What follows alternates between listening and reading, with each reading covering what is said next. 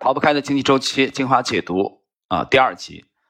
在上一集呢，我们讲到了约翰劳为了实现自己的梦想啊，为了这个发行纸币，他在一七零八年在法国啊，包括在意大利两次的提出呃去设立土地银行的建议啊，都被拒绝。我们来看这一集，这一集的小标题啊是要繁荣就需要纸币。然而历史往往又是滑稽的，有时正是某个说是。非常奇怪的巧合决定了一个国家的命运。当挥霍无度的太阳王路易十四在1715年死去的时候，当时继承法国王位的国王年仅七岁。于是，劳的朋友菲利普·奥尔良有机会登上了历史舞台。作为年幼国王的叔叔，他成了摄政王。奥尔良大公不像劳那样懂得银行与高级财政事务，他对此几乎是一窍不通。但与欧洲其他国家的领导人不同。他开始认真考虑劳的设想。大公自己承担的并不是一件容易的事，由于路易十四对珠宝与宫殿的兴趣远大于预算平衡，在他挥霍无度之后，法国的财政已经是摇摇欲坠。以下是这个国家的几个关键数字：国家债务啊，二十亿里弗尔；年财政收入是一点四五亿里弗尔。付息之前的年支出一点四二亿里弗尔。解释一下啊，这个付息是利息的息。付息之前的盈余三百万里弗尔。当一个国家的债务差不多达到每年财政收入的十四倍时，这种日子特别不好过。法国二十亿里弗尔的债务中，大部分是从大约四十个私人银行家那里借来的，这些银行家也负责收税。当时的情形实在已经糟糕透顶。因为每年需要支付的债务利息就高达九千万里弗尔，相当于利率为百分之四点五。如果财政盈余在付息之前就只剩区区的三百万里弗尔，那你如何能支付高达九千万里弗尔的债务利息呢？那时候，诺阿耶公爵被任命为财政大臣顾问，他后来对当时的实际情况做了记载。我们发现，加上王室的财产，国家的财政收入几乎被无比庞大的费用和巨额账单消耗光了。正常税收早就被提前吃完，而各种拖欠的债务还在逐年累积。各种债券收费条例、预支摊派的名目如此繁多，把这些加总起来，几乎是一个难以计数的天文数字。圣西蒙大公后来在他的回忆录中这样写道。没人还有付款的能力，因为谁也拿不到薪金。既然情况如此糟糕，那奥尔良大公还能干些什么呢？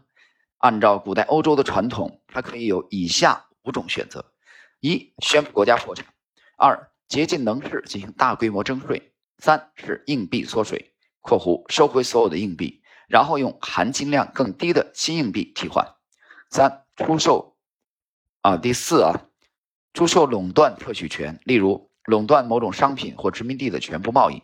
第五，查抄腐败的政府官员的财产。奥尔良大公选择了两种方式，使硬币缩水与查抄官员财产。他下令将所有的硬币回收到造币厂，并禁止使用旧币，而替换的新币含金量则只有旧币的百分之八十。但是这种做法非常不受欢迎。况且，所有硬币替换完成之后。对国家财政的贡献也仅仅是新增七千万里弗尔。大公还向公民承诺，如果有人举报腐败的财政官员，在其定罪后，这个人就可以获得罚没财产的百分之二十。对那些长期受到压迫的人来说，出台这样的政策措施是令人高兴的。于是法庭很快就高速运转起来，政府查抄了一点八亿里弗尔。大公将其中的一亿里弗尔作为特别款项拨给了新的官员，因此政府新获得的总收入是来自硬币缩水的收入七千万里弗尔，来自查抄的收入八千万里弗尔，等于总收入一点五亿里弗尔。采用了上述两种方法，大公也只是填补了国家债务的百分之七点五，或者说还不到两年的利息支出，自己绞尽脑汁，再也无计可施。事情已经到了既无办法也无精力对付的地步。另一方面，约翰劳像一把锋利的刀子，而菲利普奥尔良对他则早已知晓。在一七一六年，也就是大公开始摄政的第二年，大公接见了劳，和他讨论了施政的政策。这时的约翰劳已经是一个四十四岁的大富豪，他再次重复了他以前说过无数次的话：要繁荣就需要纸币，而且这种纸币还应该是硬通货，不贬值不缩水。他提议设立一家银行来管理王室的收入，这家银行所发行的银行券。要有贵金属或者土地作为储备来完全支持。换句话说，这就是改良的土地银行。结果大公高兴的同意了。各位，今天的这个小节啊，内容不是特别的，呃，这个篇幅不是很长啊，但是他正式的向我们啊介绍了，在奥尔良大公的鼎力支持下。啊，约翰劳有可能实现真正实现自己的梦想。大家去回顾历史，你会发现啊，其实啊，许许多多的机缘巧合啊，这个这次的奥尔良大公啊，在大势的逼迫之下啊，去选择约翰劳的方案啊，让我想起来了当年的这个 被王永龄啊所支持。那后来有何贵清，那么。再后来的是左宗棠，啊，给了胡雪岩一个机会啊，帮他筹措这个军粮。所以，任何的历史人物一定不能脱离当时的啊大的背景。那么，我们今天这个小节的内容啊，书本的内容啊，也就到这里了。那么，从这个小节当中啊，大家去体会一下我在第一集曾经讲到的，其实。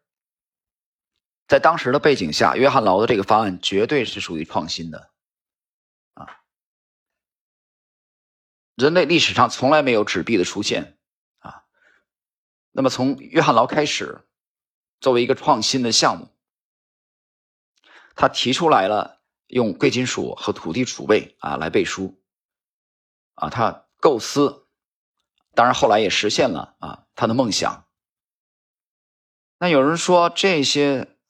啊，发生在啊三四百年之前的啊这些陈年的往事，对我们现在啊有没有指导意义呢？我认为是有的，我认为是有的。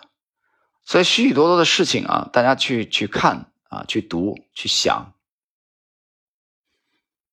许许多多的事情，许许多多的历史，它不单是有历史意义，其实它具备很强的现实意义。但是这些东西呢，它是给真正认真去读书的人准备的。那我想就把这段话啊，作为我们今天的啊这一集的啊内容的解读。好了，时间关系，我们这个逃不开的经济周期啊，由中信出版社出版的啊，这个拉斯特维德所著的这部书的第二集的精华解读内容，我们今天就到这里。